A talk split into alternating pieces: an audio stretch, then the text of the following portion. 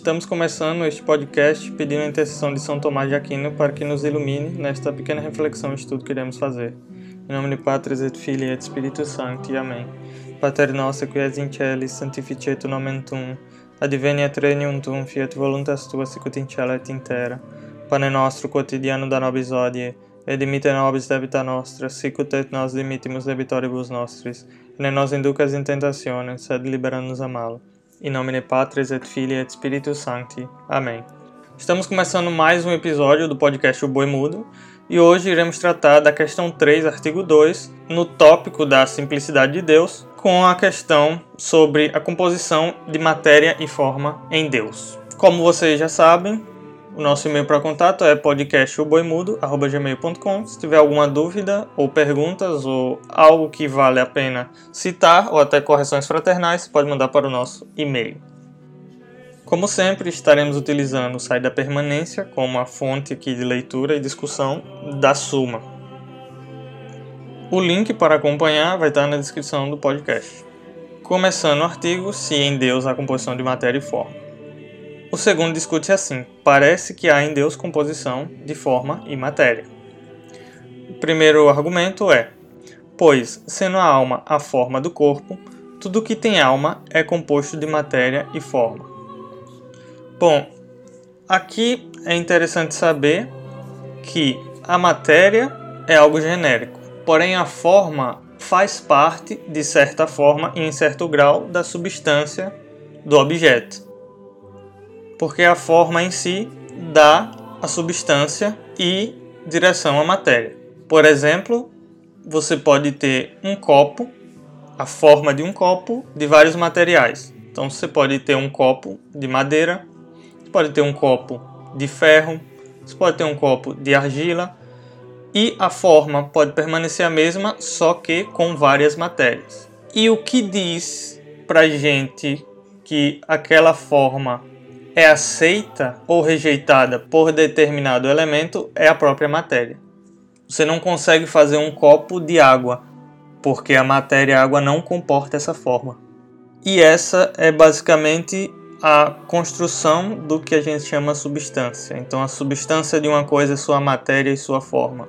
Aqui a gente pode tomar matéria como na ciência, que seria tudo que tem massa e ocupa um lugar no espaço, e forma como parte da substância para tornar-se a matéria em objeto. Ora, a Escritura atribui a alma a Deus, quando o apóstolo, falando da pessoa divina, diz: Mas o meu justo vive da fé. Porém, se ele apartar, não agradará a minha alma. Logo, Deus é composto de matéria e forma. Segundo, demais, a ira, a alegria e paixões, tais são próprias do composto, como diz o filósofo. Quando São Tomás cita o filósofo com F maiúsculo, já sabemos que é Aristóteles.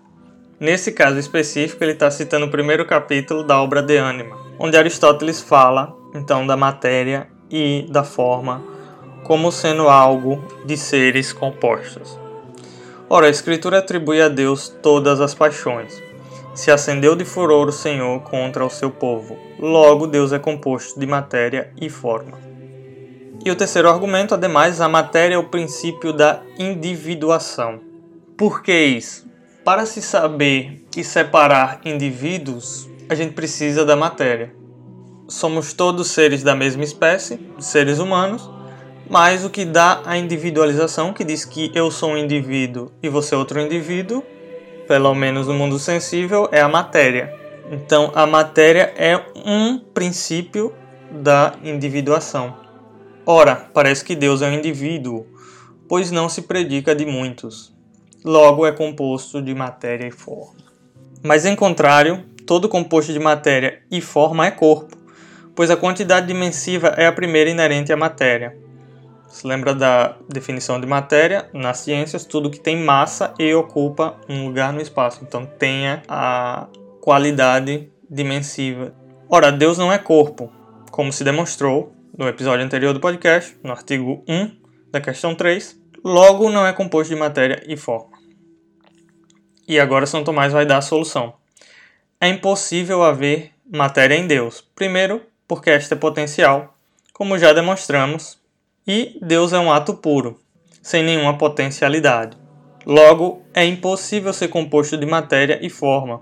Segundo, por ser a forma a causa da bondade de todo composto em que ela concorre com a matéria. Ou seja, a forma é parte do benefício que um objeto tem. O copo ele só é útil porque ele tem a forma de copo. Então, parte do bem daquela matéria é a sua forma, o qual, por isso, necessariamente é bom por participação, na medida em que a matéria participa da forma. Ora, Deus, ser primariamente bom e ótimo, não é bom por participação, porque o bem essencial é anterior ao participado, que ele está só colocando uma relação de é, temporal, vamos dizer assim, em que, obviamente, o todo é anterior à parte, assim como o bem por participação vem depois do bem geral, porque é uma pequena fração do bem geral. Primeiro você precisa ter o bem geral. E terceiro, porque todo agente age pela sua forma, e portanto, esta é que determina o modo de ser daquele. Ora, o ser que é agente primária e essencialmente há de, por força, ser também forma, essencial e primariamente. Mas Deus é o agente primeiro, por ser causa eficiente primeira, como já demonstramos. Logo, é essencialmente a sua forma e não é composto de matéria e forma. Partindo então para as respostas. Resposta à primeira objeção: a alma é atribuída a Deus por semelhança no agir, pois, como pela nossa alma é que queremos alguma coisa, assim consideramos agradável a alma de Deus o que lhe é a vontade. Resposta segunda: a ira e outras paixões se atribuem a Deus por semelhança de efeitos, pois sendo próprios para o irado punir, a ira de Deus se chama punição, metaforicamente. Resposta terceira: as formas de que a matéria é suscetível, por ela se individuam, a qual, por sua vez, não pode existir em outro ser, porque é o sujeito primeiro. Porém, a forma em si mesma, e se nada o impedir, pode ser recebida por muitos sujeitos. Foi o caso que eu falei do copo. A forma do copo pode ser recebida por várias matérias. Depende da matéria ser receptiva ou não àquela forma. Mas a forma que não puder ser recebida pela matéria e for subsistente por si mesma, individua-se pelo fato mesmo de não poder ser recebida. Ora, tal é a forma de Deus, logo, daí se não segue que ele tem a matéria. Então, para trocar em miúdos, Deus é só forma e o que faz Deus ser um indivíduo é que a sua forma não é recebida por nenhuma matéria. E se essa forma não consegue ser recebida por nenhuma outra matéria, essa forma por si só já é um indivíduo, porque ela não se predica. É isso, pessoal. Espero que vocês tenham gostado e aprendido alguma coisa neste episódio. Lembrando que nossos contatos estão aí na descrição do podcast.